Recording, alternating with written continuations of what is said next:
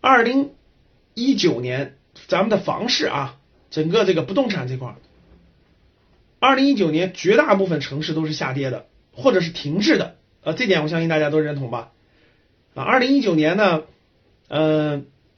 以北京为例啊，咱们以北京为例，北京我在北京，所以对北京情况比较了解。咱们教室里是全国各地的学员，以北京为例啊，北京的房价下跌了，整个是百分之二十以上啊，相比于那个一八年的最高点啊。一七年底、一八年最高点下跌大概百分之二十以上，有的地方超过百分之二十五，啊，有的地方超过百分之二十五。真实成交的时候，基本上要比市场的那个预期那个价格要下降很多，你才能卖得出去，要不然根本就不可能成交，啊，这是非常重要的一一个。北京房价下跌了百分之二十以上，一线城市呢，除了深圳，可能深圳有点特殊啊，深圳又是大湾区，又是核心，又是这个国家的各种政策都给了深圳，对吧？所以呢，这个其他城除了这个大湾区的核心城市以外，其他区域、其他城市基本上都是下跌的。啊，我相教我相信教室里各位应该有感触啊。好了，好，教室里各位，如果你家里是四五六线城市，如果你家里是四五六线城市啊，如果这个房价还是打八，就是还上涨的，那这个如果你有多套房产，我指的是多套房产啊。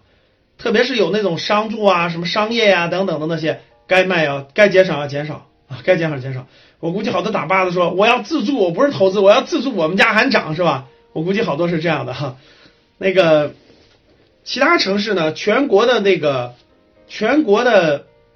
大多数城市其实是停滞或者下跌的，当然有一些还是上涨的，有些小地方上涨应该说是已经到了，如果是特别小的地方啊，还在上涨。你说老师怎么？为什么我们家这么小的地方还在上涨呢？各有原因，就各有各有种原因。但是这个咱咱说投资来说哈，那可能是你出手的最好的时机了。从房市来说呢，其他城市基本上是核心城市现在都在下跌啊。中国除了深圳，现在核心城市都在下跌，有些小地方还在上涨，那属于一种惯性啊，属于一种惯性。你要去看一下什么人在买房，你去调研一下什么人在买你们县城的房，你就知道是。社会上买这个这个资金的是什么什么级别的人了，你就知道了啊。如果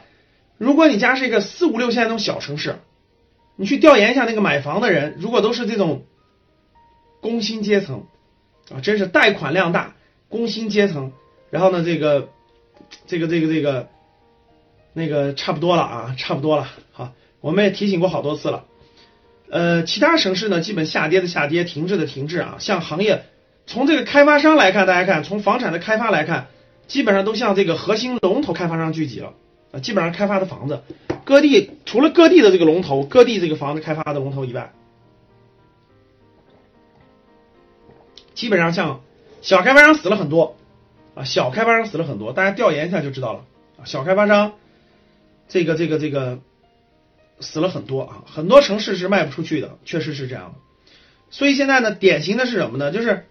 大城市已经回调了啊，大城市已经回调了，绝大部分城市，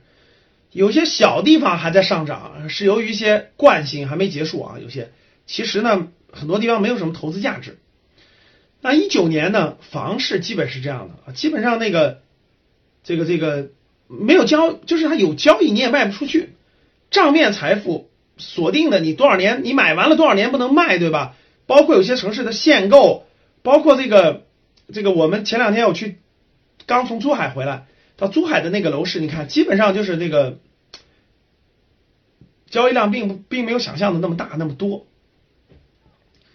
第二个呢，二零一九年房市其实是不像过去各位一六年、一七年，或者是像呃一二年到一五年那种三年一两年翻倍、一两年翻倍的那种暴涨是肯定是没有的，肯定是没有的，甚至很多城市。呃，一线城市下跌也是很多的。好了，今天的节目就到这里吧。如果你想系统学习财商知识，提升自己的理财能力，领取免费学习的课件，请添加格局班主任五幺五八八六六二幺。我们下期见。